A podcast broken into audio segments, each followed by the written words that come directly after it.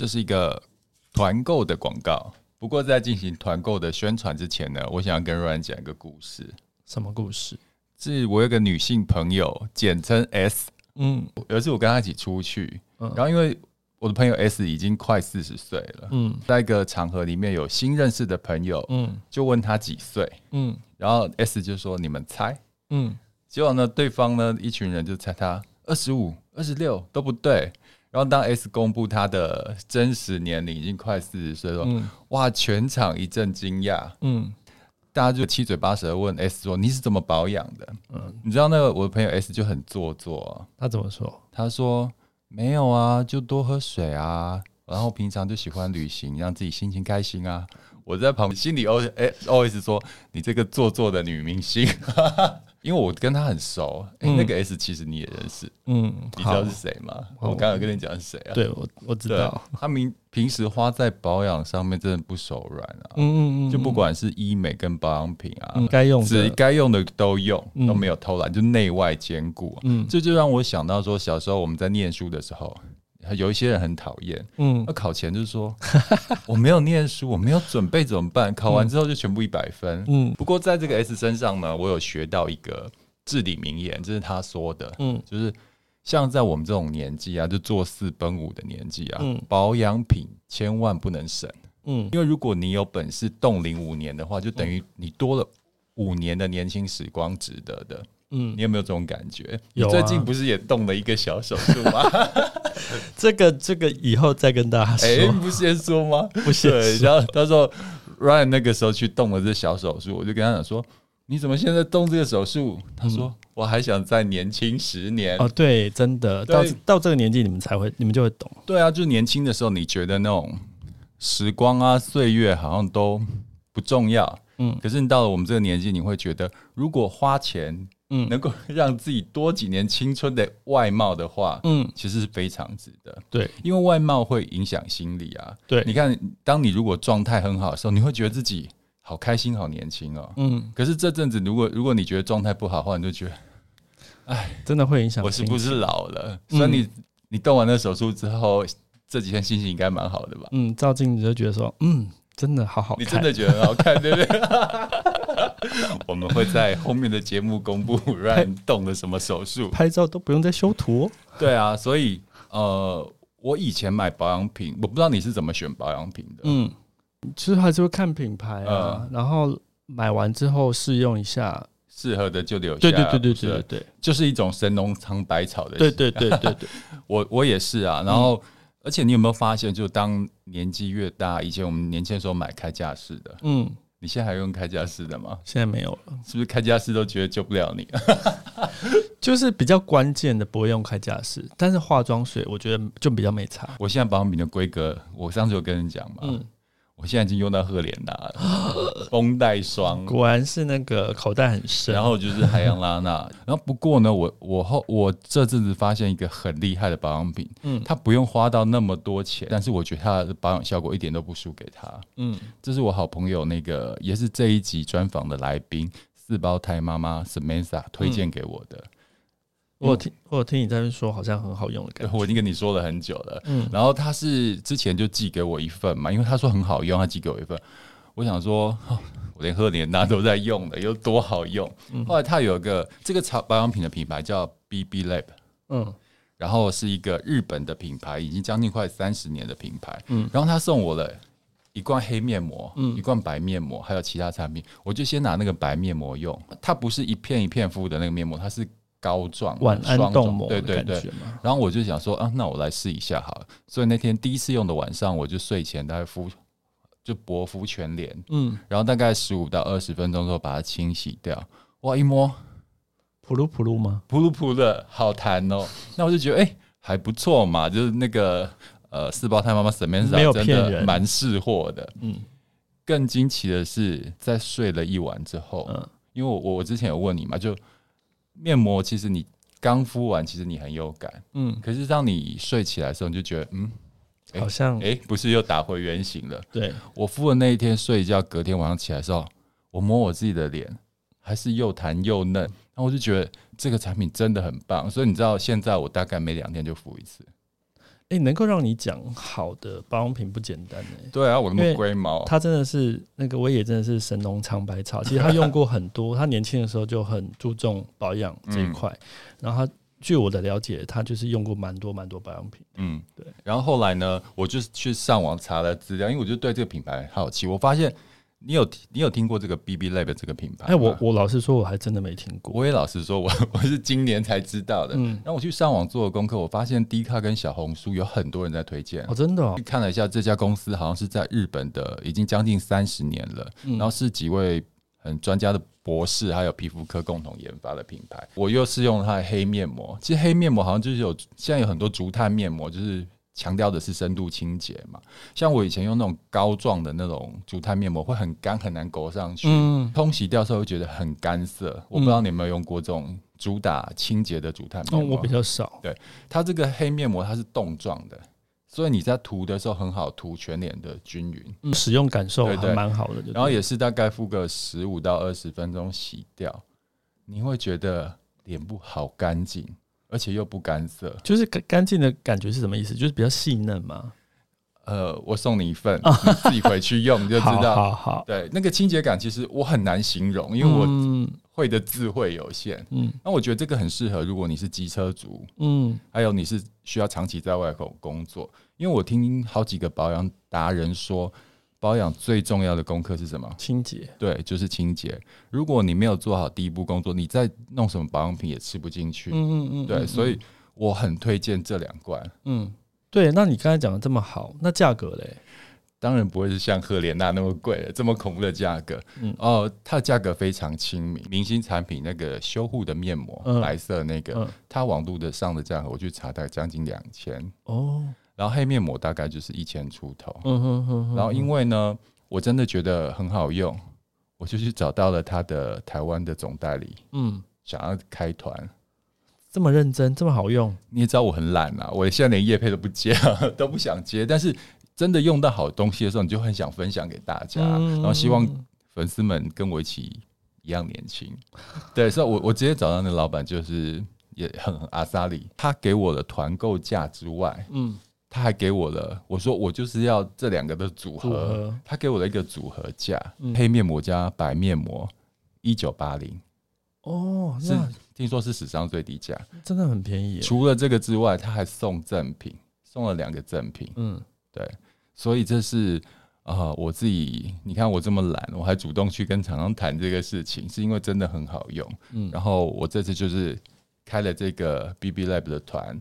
然后希望大家呢，可以跟我一样体验好的保养品，不一定要花这么多钱。这次我自己团购，我自己都会备货五份，我再送你一份。不用，我自己也是很有义气的。你都开团购了，我就是一定自己买来用。不会啊，到时候你买你会感谢我的。你看你做那个手术后年轻五岁，嗯，你再用了，我这。肤质在改善，对啊，因为很多人都是想说做医美做医美就行了，嗯、但是做医美它就像大楼一样，它的那个钢筋水泥，嗯。啊，虽然帮你做的很好，可是皮肤就像是那个大楼的外墙，嗯嗯嗯，如果你一个造型很好的大楼，但是外墙其实很多瑕疵的话，嗯，那其实也是不到位嘛，嗯嗯，除了。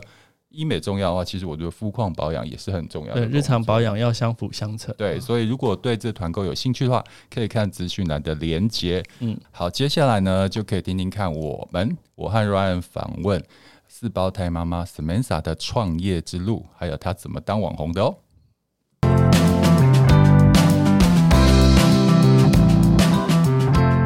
累了吗？这是给中年人的心灵鸡汤。你确定不是麻辣烫？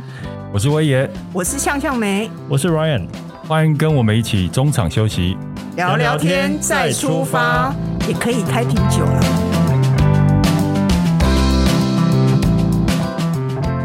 嗨，大家好，欢迎收听今天的中场休息不鸡汤，我是威爷，我是莱恩，今天的来宾是网红始祖鸟。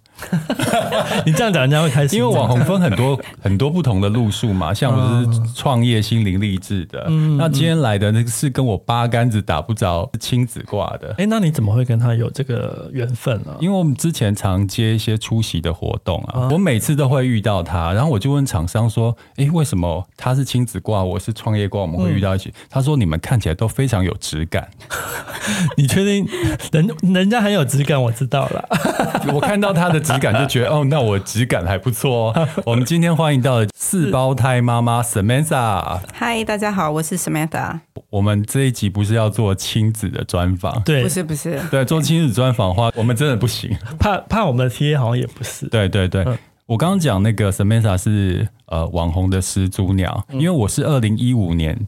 开粉砖的已经算早了，嗯、你比我还更早。你是几年的时候？二零一二，二零一一一二的时候。哇塞，好早好早！那个时候我记得市面上应该是只有一休嘛，四一 Peter 树，你跟他们应该是同一期的吧？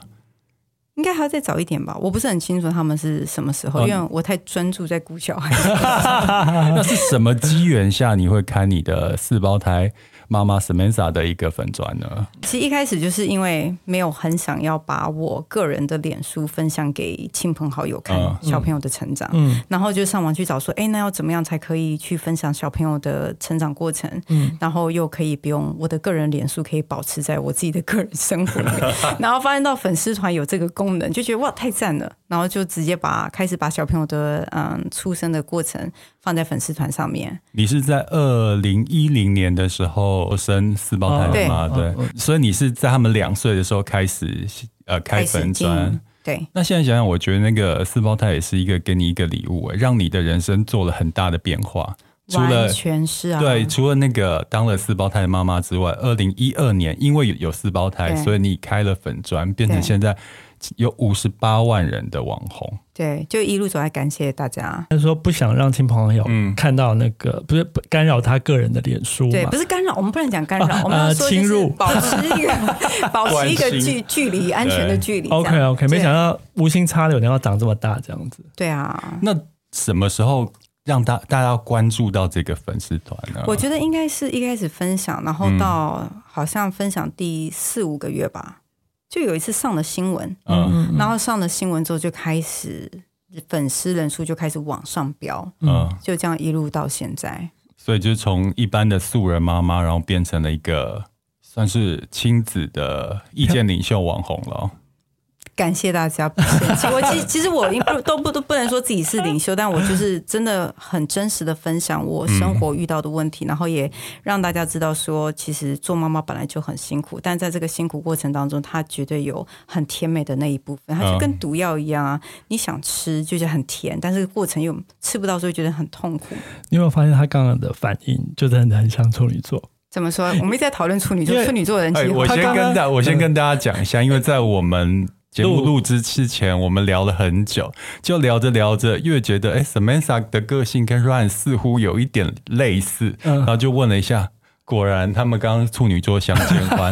我现在在一个充满处女座的空间里面，有没有觉得被包围？不会不会，我很习惯处女，我很喜欢处女座。嗯，处女座人真的很好，而且我知道怎么，怎么一直在讲？我知道怎么去操纵处女座，我太熟了。完蛋了，嗯、对啊，被抓住了。对。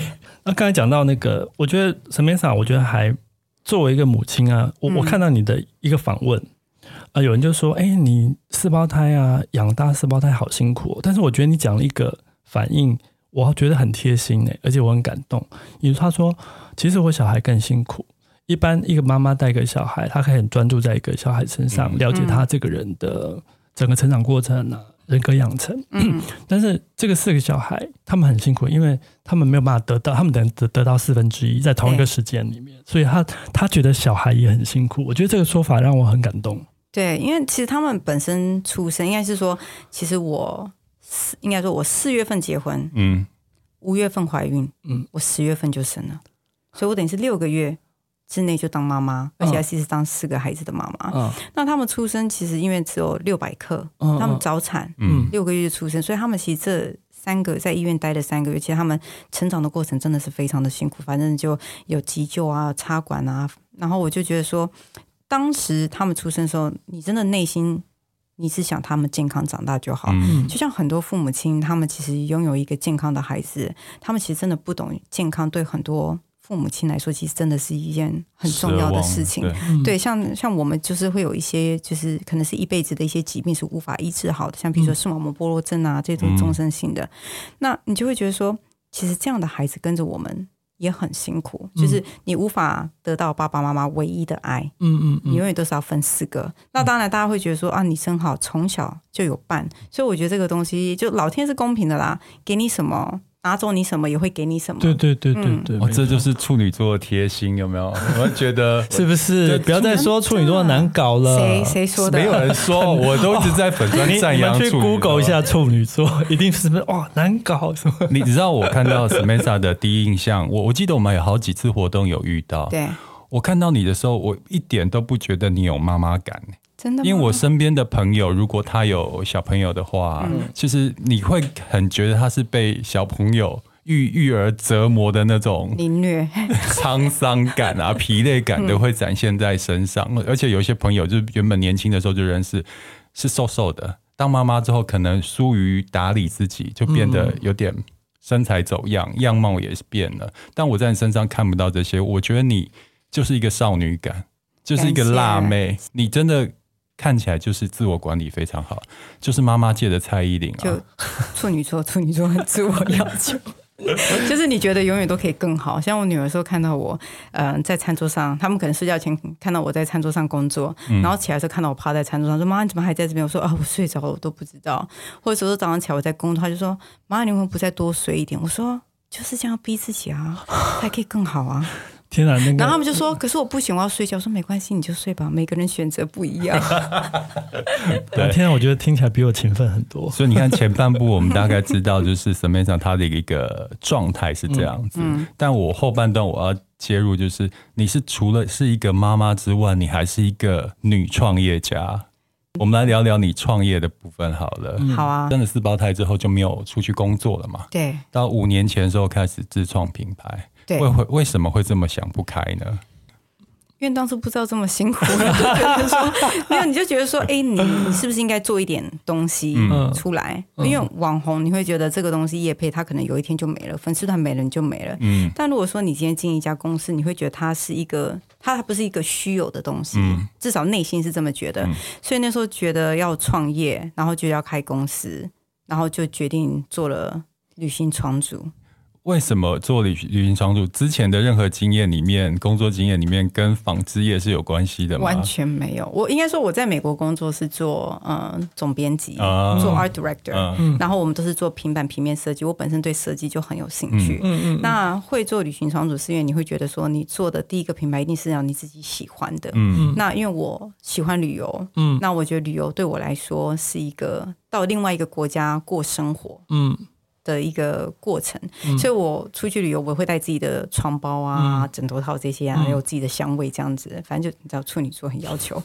然后，但是我们收纳很厉害，完全不会很占空间。嗯、所以那时候就想说，那我要做一个旅行床主，嗯、作为是我第一个品牌的商品。嗯、但发现到说，哎，台湾。纺织超难做，成本超高，然后完全自己不懂，坚持 MIT，从织纱全部都要在台湾开始做，然后那个机器要分多少裁，然后要多少这么缝，我又选了一个。最不好就是很柔软的针织棉，嗯，就在塑形、在缝制过程很容易歪。那我要求阿姨一定要缝的直直的，每一件衣、每一件床组，我们都打开来 QC，然后剪线头，要求这个缝线。天哪！所以大家到时候不想做我们生意，然后成本又很高啊。嗯，我觉得如除了制成之外，我个人要 challenge 你一点，嗯。这个那个市场需求，你当初一定没有做，当然没有啊。做一个创业会做这个，因为我刚刚一听你这个 idea 的时候，我就觉得，嗯，可是我是一个很懒的人。然后大部分人如果去住五星级饭店，他的床，你懂我意思吗？都给你铺的干干净净，然后雪白的，我觉得很好。我是我是不会，就是这个这个产品再漂亮，我觉得这个需求可能不是那么大，而且。刚 Samantha 讲的时候，我就想说，那个理想永远是丰满的，真的，现实是骨感的。对，真的。对啊，你你你是有很美好的憧憬，对。对啊，你就发现你喜欢的东西不一定能够帮你赚钱，对，而且你太过理想化了，非常，是不是？因为我们在做生意都知道回购是非常重要的，对，你把品质搞得这么好，又 NIT，然后又又 QC 也这么严格，是不是买了一床之后十年不会做那个生意？真的，第二笔生意。我们到去年还有客人问我们说：“哎，他买了五年前买了，然后觉得很好用，问我们还有没有？说没有，做绝版。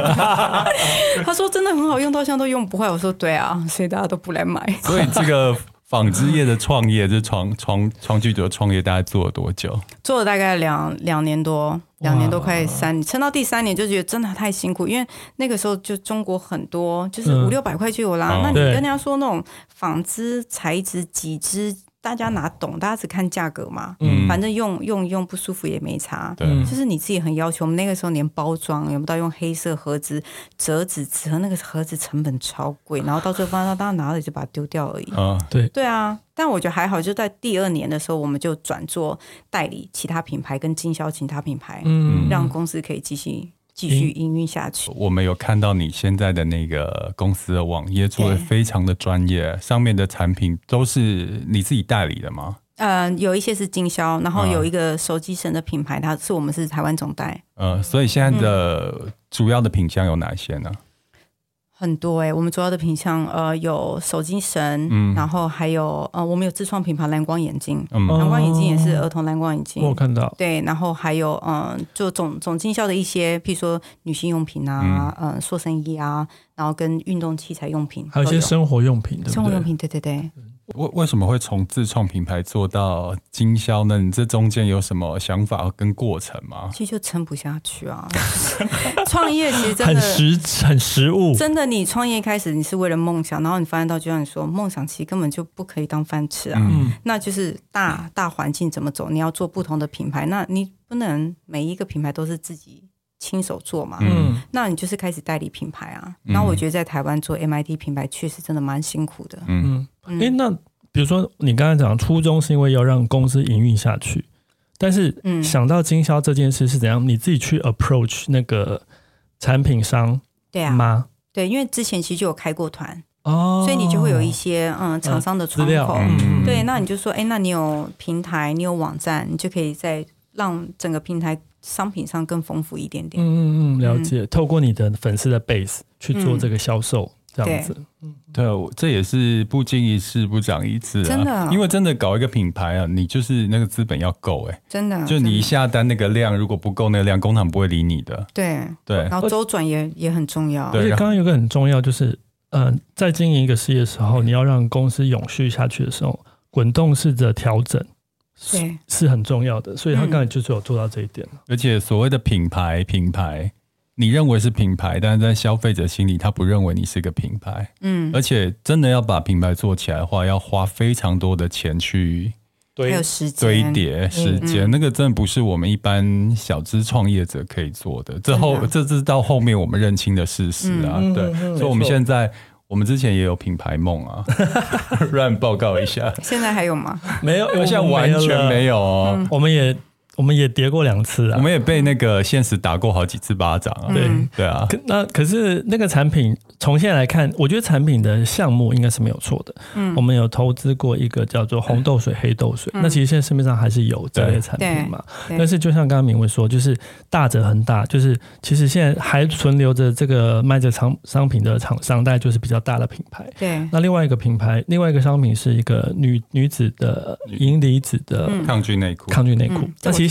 对对对，现在市面上还是有这东西。嗯，对。那就是当初我们的规模太小，那就像您刚才讲的，就是我们量不大的时候，又要 MIT，然后供什么成本其实很高，就是在叠堆叠广告上去之后，你其实根本就赚不了钱。真的。对。但有一些创业者跟我聊，我就觉得，在这市场上真的没有资本的话，你什么都没有办法做。嗯，对。所以我觉得资本是必要的条件之一。嗯。再第二个就是。像你，我们有自己的流量，嗯，广告的途径，这也是呃创业的条件之二，嗯，对啊，所以当你都没有这条件的话，你就要认真思考是不是要自己做品牌啊？嗯、那我觉得你现在的做法其实是正确的选择，因为人家已经把产品做好了，你用自己的流量去可能是带货或者去宣传，嗯，比较不会这么的辛苦。不是每一件事都是有美好的一面，就是我觉得创业真的很辛苦哎、欸。嗯，那我觉得能够及时找到另外一个出路，我觉得也是一个很好的，也是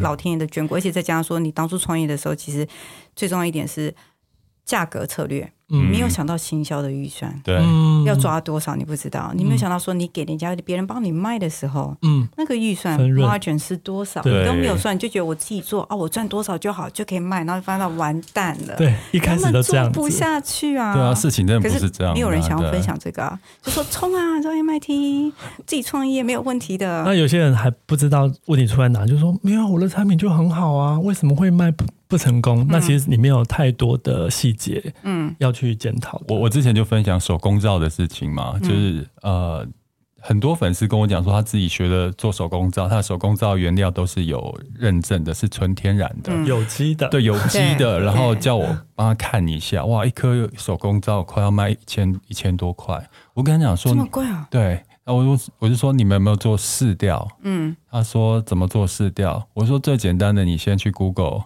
那个网招是呃，购物网站上面手工皂到底有多少笔？我自己去 Google，大概两千多笔，两千多个品牌，嗯，每一个品牌都是跟你诉求是一样，但价格是你的一半，嗯，对啊，这怎怎么竞争呢？所以我，我我觉得一开始事前创业事前的一个试调，真的非常重要，就是小规模的试调是有必要的。像你的床主一开始就少了这个动作，就当你做了试调之后，你会发现大家敏感度最高的是价格。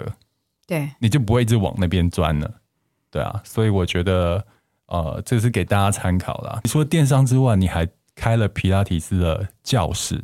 对，因为其实我自己个人很喜欢运动，我觉得大概这四五年就很认真的在从你的体态运动。这这两 年，我跟你讲，这两年酒喝的比较多，背影看就是蔡依林，你知道吗？真的，我怕这样会被骂。真的真的，以是养育四个小孩的妈妈来说，这个年纪的话，我觉得真的是保养保持的真的是。就算没有养育四个小孩，这个年纪这个样子也非常可怕，对啊，对对，真的就是其实运动一直让我觉得它是让我。心里会觉得很开心，然后我觉得坚持这个东西，不是说运动运动本来就是一件很健康的事，但我觉得你坚持做一件事情的时候，其实在训练你的你的心智，你的心智会更强大，因为你坚持下去，你得到成果。你们处女座好可怕！我可以插一句话吗？你可以稍微放一放放放放过自己一下吗？没有，就是你知道，人生你一定要有一些就是不一样的事情去。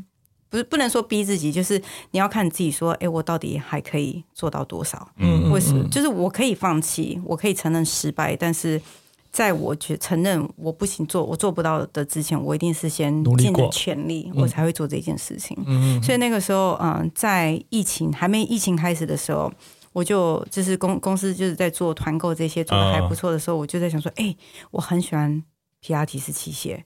然后就就因为很喜欢啊，所以我决定租了一个空间，我要来做这件事情。嗯、结果空间租了，装潢下去，土一土那个水泥一铺下去，有疫情啊，就整整关了六个月。嗯，但就没有办法头洗一半啊，嗯、然后就一直到现在还是慢慢做起来。那你有遇到好房东吗？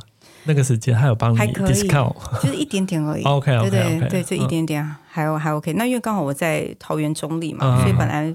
租金不会太贵，负担不会那么对对，嗯、但我觉得这一路就是你知道吗？自己一个人创业才知道说怎么做行销，怎么做价格，怎么做价格，嗯、怎么经营公司，怎么看财报，怎么管员工，怎么做绩效，嗯，然后怎么带团队，怎么。货，然后仓库 ERP 系统，嗯、然后等到你做了那个皮亚提企业床才知道说怎么培训教练，嗯、你怎么做订课系统，嗯、怎么做奖金机制，怎么做抽成这些，你就觉得天啊，好多东西，但好爽啊，你知道吗？虽然都是，虽虽然都是处女座，但是有些微的不同。嗯，不然你在做事之前会想很多。我发现你是。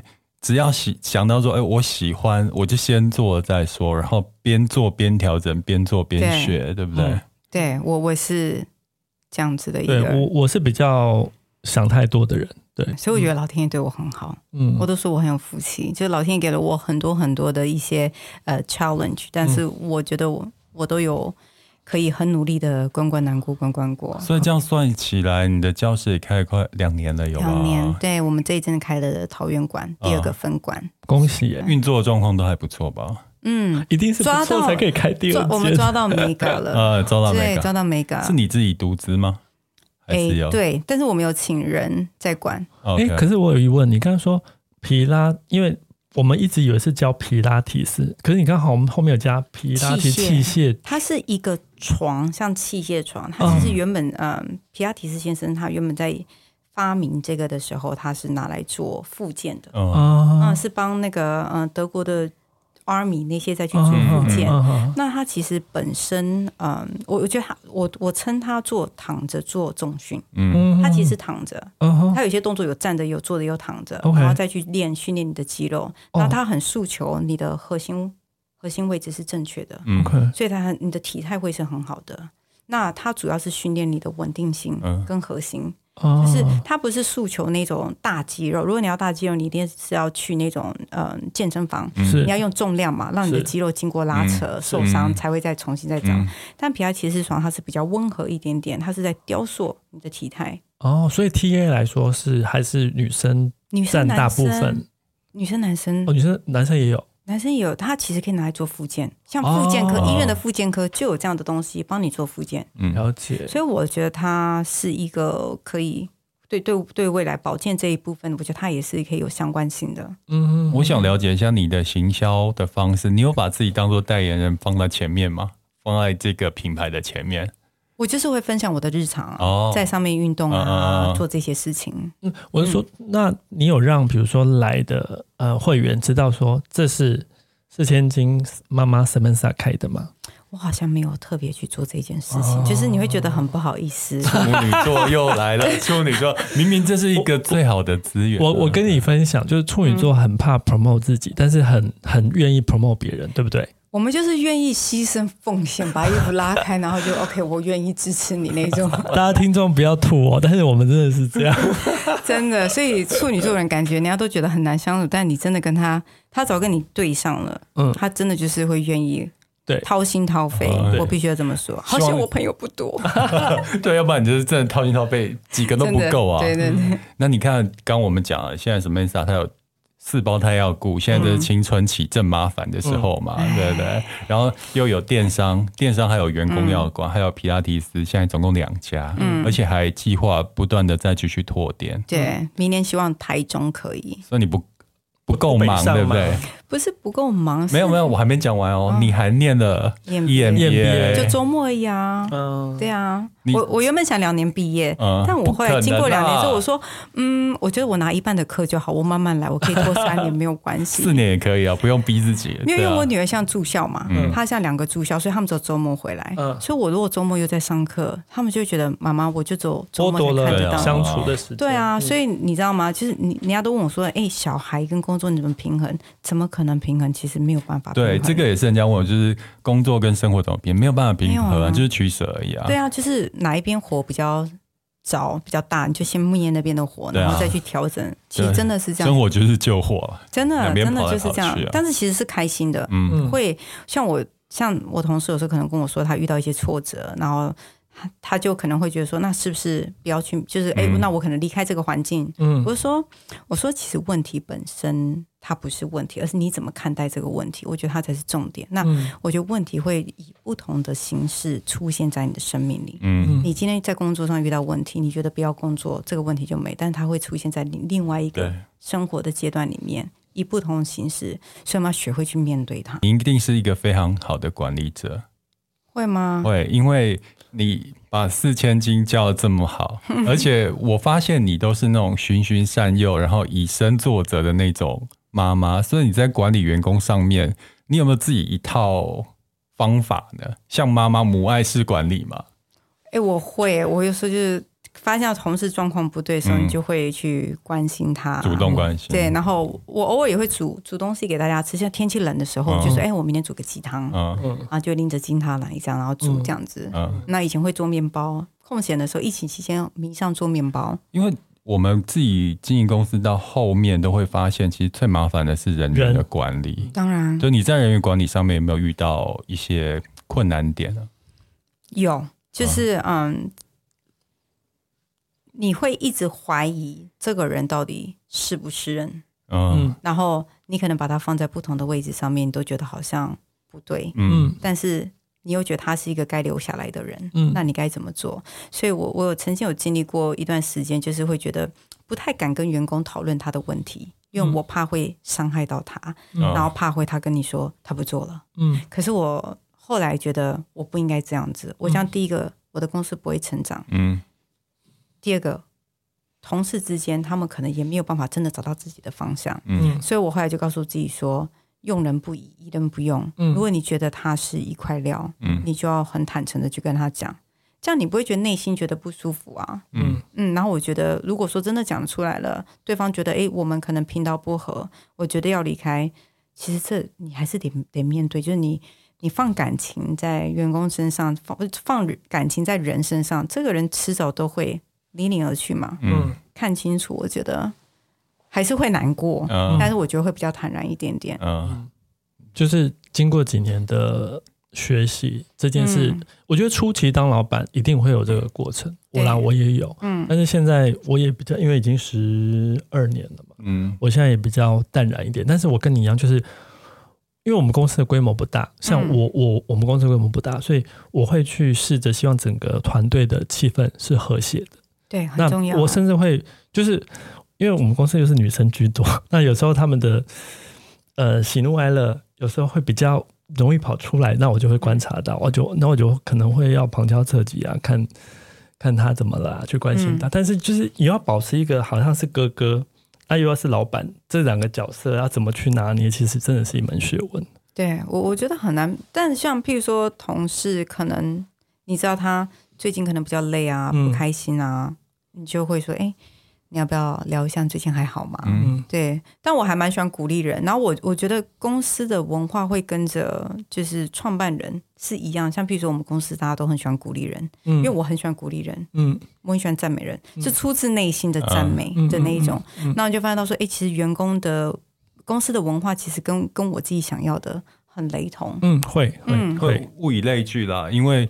就是老板是什么属性，你就会用什么属性的员工。像你是比较狼性的老板，你的员工可能会比较偏狼性一点。嗯、那如果你属于比较温和派的，就像我们一样，员工都比较温和。对。但是在初期的时候，呃，我们年轻的时候开过餐厅嘛，我那时候很喜很喜欢把员工当成自己的家人，嗯、弟弟妹妹或者是长辈，然后会什么都聊，没有距离。但后来我发现这样其实也不太好。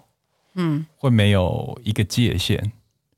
我觉得员工跟老板还是有个界限，而且要看对象了。对，有一些人他如果那个边界感没有抓好的话，对对对，其实还蛮多人会会踩线的。嗯，就他忘了你是老板，在工作上面，然后就公私不分，你很多事情很难做。嗯，对，所以我后来训练是我跟员工其实都会有一个距离。对。嗯就是那个边界感还是要抓出来啊！对，我我们同事跟我还是有个距离，就是跟我们很好，嗯、但我感受得出来，他们还是会跟我有一点点距离，所以我觉得也挺好的。对对对，我觉得这种适当的距离啊、呃，不管对他们对你，我们公司的营运其实是一个好好好事。嗯、在事业上面，你已经版图已经这么多了，你后面。明年二零二四年还有什么样的规划吗？在事业上面？诶，我想要，我想要可以影响更多的人。这是我前天早上在厕所刷牙洗脸的时候看着镜子，我就说。因为我在听一个 美，我刷牙洗脸的时候想说，哦，醒醒，我都要工作。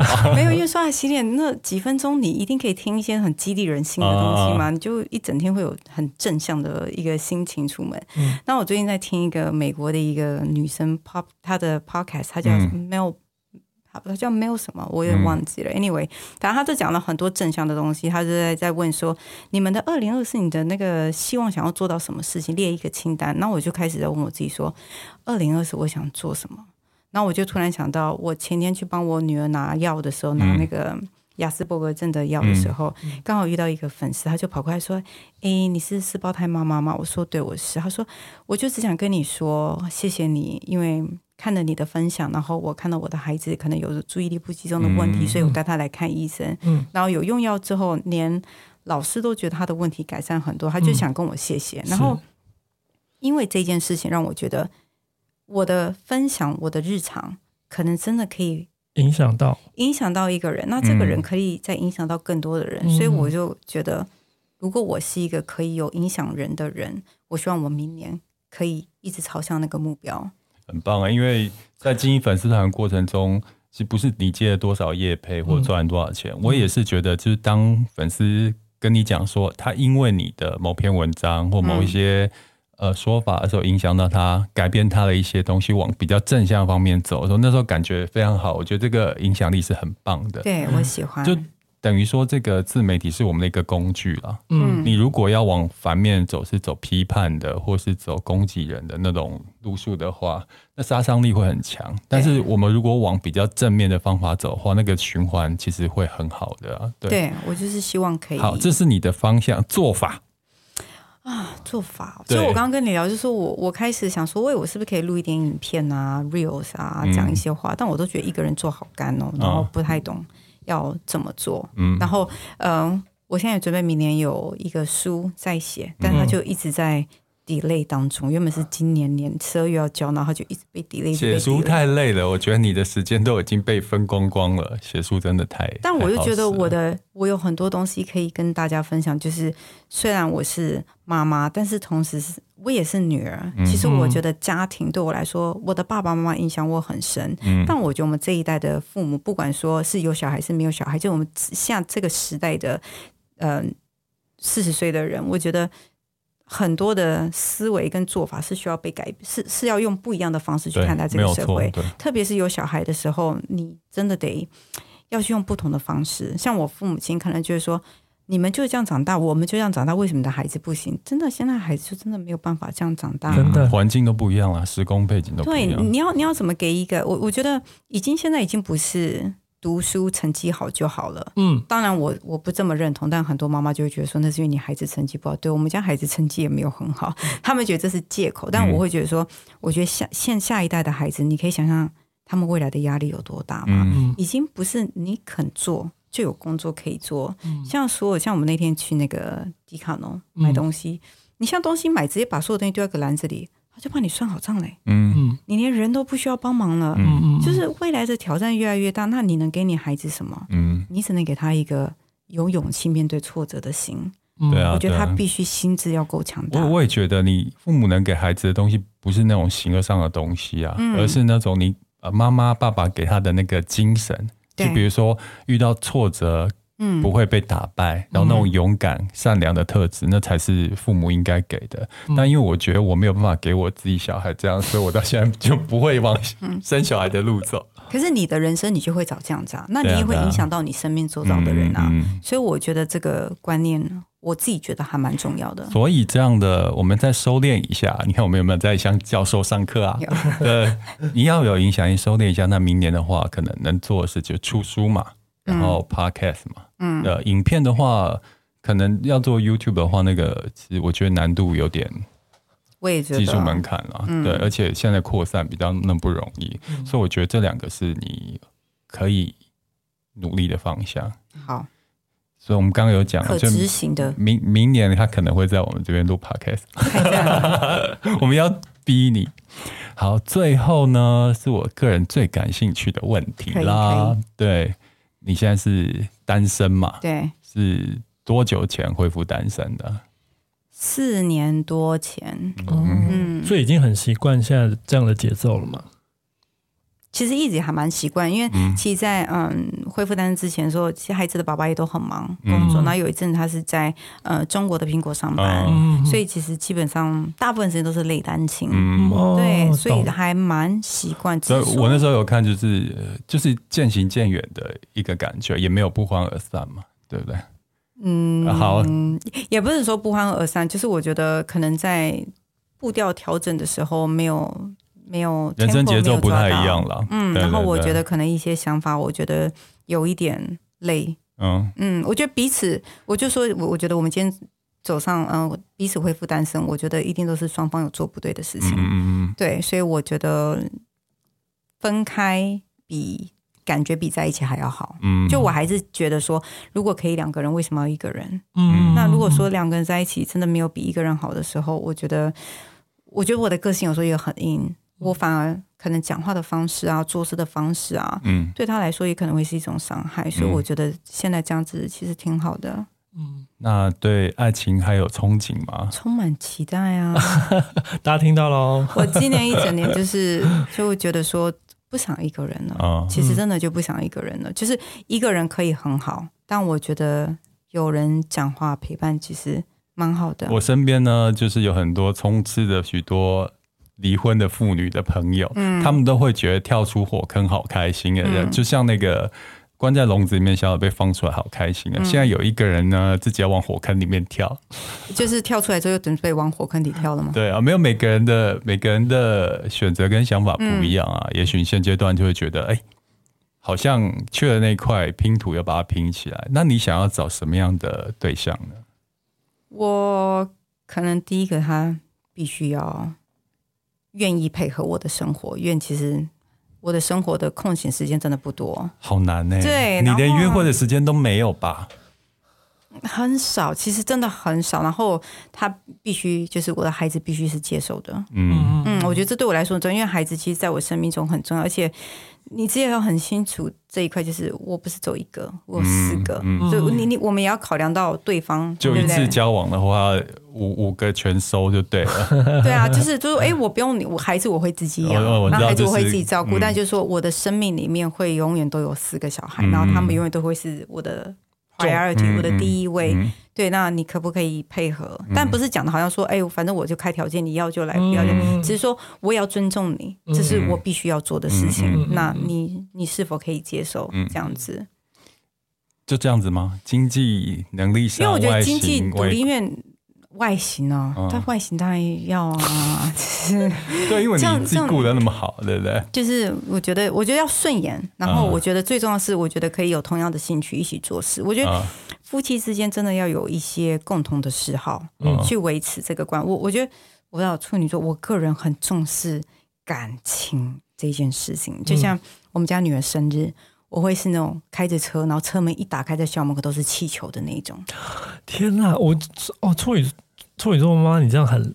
很感性的，算算是吗？对，然后我会就是布置 surprise。你也很感性啊，你们的感性呈现的方式不同，但是你们都是感性的人。像他有一些听到的，他就会哭，莫名其妙就流眼泪。我也会，有时访问访问哭，我想说啊，你哭什么？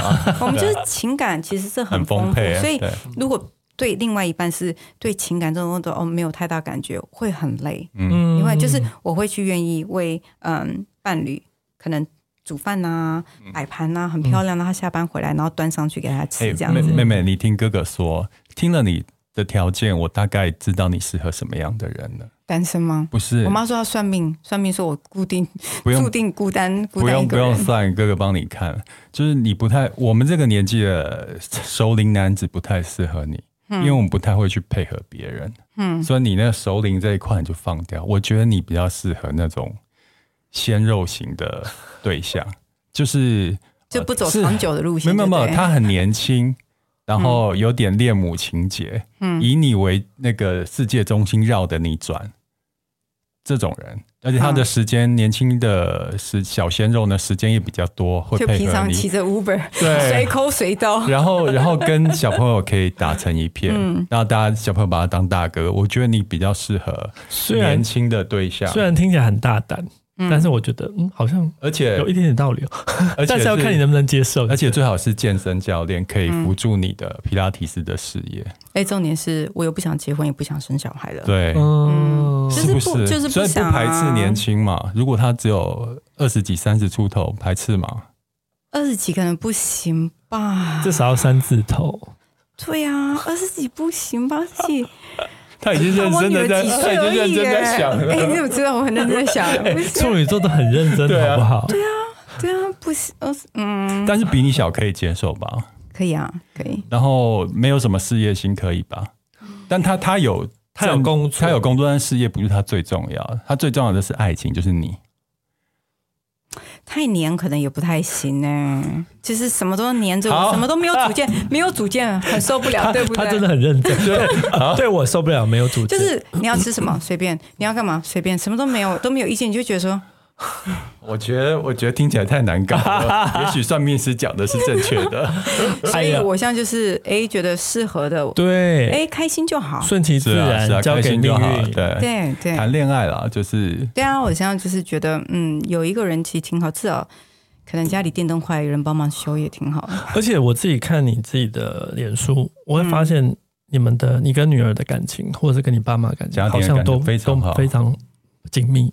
对我，我女儿，我觉得我很幸运，我女儿很爱我，嗯，我女儿非常非常爱我，是因为妈妈也教的很好，对他们也非常好，对啊，因为我听到一个报道说，呃，讲说，呃，你的四个女儿从来没有觉得你偏心，对，要能做到这样，真的非常非常的难，对啊，他他们真的没有讲说妈妈你比较爱，你给的爱是很大量的爱啊，对他们才不会觉得，哎、嗯，你有。特别偏袒哪一位啊？我觉得这是很厉害，很疯狂。像他们，嗯、呃，大概三年前的那个 Halloween，他们学校都会装扮嘛。嗯。那我们家女儿比较害羞，嗯，她就很想装扮，然后又不不好意思装扮。我就说怕什么？嗯，就装啊。嗯。她就说我不要，我就不好意思啊，怎么样？这样，嗯、我就说不用担心，做就对了。嗯。然后你知道吗？就在 Halloween 那一天，我装成那个呃，那个裘力的那个魔女啊，很适合，很适合。我装成那样子。走去校门口等他哎，然后他们走出来下课的时候，看到妈妈每一个人，我光走进校门，大家每个家长都在门口等，对不对？每个家长看到我都觉得这妈疯了嘛，我还拿着管子，然后风刚好又吹又夕阳太阳这样，哇天哪，我真的美爆了。恕我说一下，这个不太像处女座会做，处女座就是很疯啊。我我没有那么至少这个部分，因为为了小孩，你就觉得说你怕什么？妈妈做给你。如果为了小孩，我可能可以理解，对不对？就是。如果你是，比如说事业上，就说我做给你看，对，我一定可以做到，嗯、就那种心态。这个逻辑切入我，我我 OK。但是如果单纯我去参加一个 party，然后我要装扮怎样在大马路上走。这件事我也很过不去，然后反正我就这样子装了，我可以等下给你看照片，我就是这样装的，然后就去看到我女儿，我就这样张开双手抱她，他们应该每个都过来看说，哎呀妈妈这样，然后他就隔天跟我说，你知道吗？我同学跟我说，他真希望他妈妈也可以像这样子，真的是非常酷了，是不是？呃，妈妈听到这些话很开心哎，对，就是再辛苦又觉得自己做做的都成功了，就是拼了命啊，对啊，然后今天非常开心，四胞胎。妈妈 Samantha 就是她很少被访问，而且访问也很少谈这么，大家都以亲子教育为主啦，就让你更立体化了解，就是 Samantha 她不只是四胞胎妈妈，对，她还是一个很做自己、很有个性、很完整的一个女人。嗯，对对，然后希望她的一故事呢，可以让呃，因为我们收听很多是年纪相仿的女生，可能。给你们一些启发，而且他非常的激励人心啊！对，希望他的故事可以激励大家。那下次我们就等看你明年的计划有没有实现，然后也祝福你在爱情上面可以遇到一个可以跟你谈，可以可以恋爱带给你快乐的，开放口音。呃，如果你身边有不错的。男士的话，觉得不错的话，可以那个到 Samantha 的脸书、脸书私讯给他，好像很多有的没有的私讯，所以要先过滤一下，是不是？对。啊，不然你私先私讯给威爷好了，威爷先过滤过之后再帮你转发。Samantha，好不好？好，今天谢谢 Samantha，然后他的相关的资讯呢，粉丝团资讯，还有他的呃团购呃那个叫电商的网页呢，我们都会放在我们资讯栏，大家也可以去看一下。下参考一下，那今天谢谢 Samantha，谢谢谢谢大家，谢谢。谢谢，拜拜，拜拜。